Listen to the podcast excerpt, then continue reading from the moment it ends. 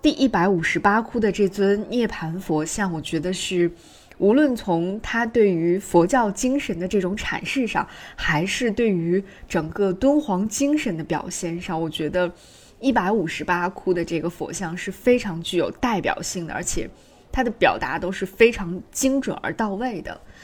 呃，敦煌研究院的前院长，也就是被大家称为“敦煌女儿”的樊锦诗老师。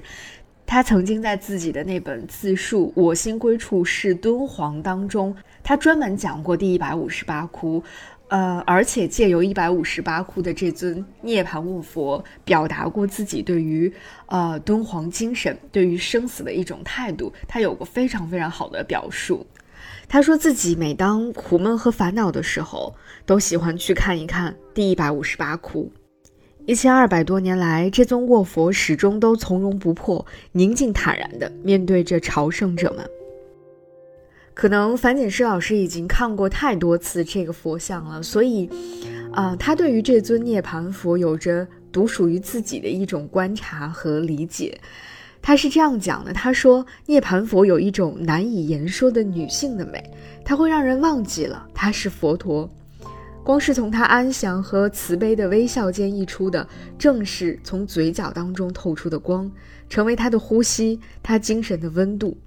他的长眉和微闭的双目相互呼应，和谐地透出秀美下的庄严。他还没有完全对这个世界闭上眼睛，他的表情中没有任何濒临死亡的痛苦和不安。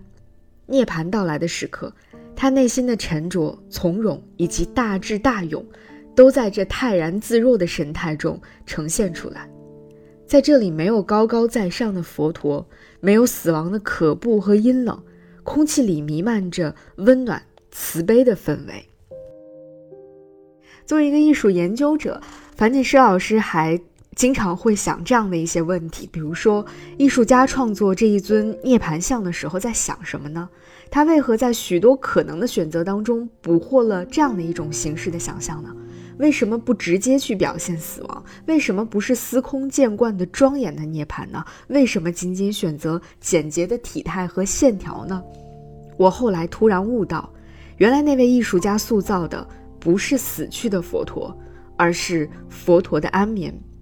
佛在涅槃的境界中，远离生死的幻灭。佛没有死，佛不曾死，佛不会死。涅槃本就是超越生死。生死对他已经没有任何意义，也不再有任何威胁。他已经进入了那个不生不死的境地。艺术的创造也需要一种顿悟，或许正是顿悟，让艺术家完全体验到了在佛陀涅槃的那一刻，灵魂所感受到的超越性的、全然的自由。然后有一段话，我想应该是樊锦诗老师在无数次苦闷烦恼的时候，面对着这尊涅槃的卧佛，最终生发出的自己内心最真实的感想吧。他说：“如果此生找不到自己心灵安顿的地方，如果心灵一直在流放的路上，就犹如生活在漫漫长夜当中。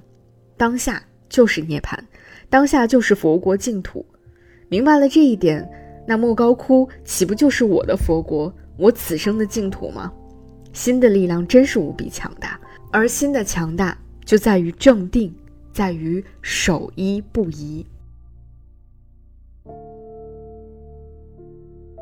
也正是因为有了这样的领悟吧，所以樊锦诗老师几乎把自己一生的时光，都留在了敦煌，都留在了莫高窟。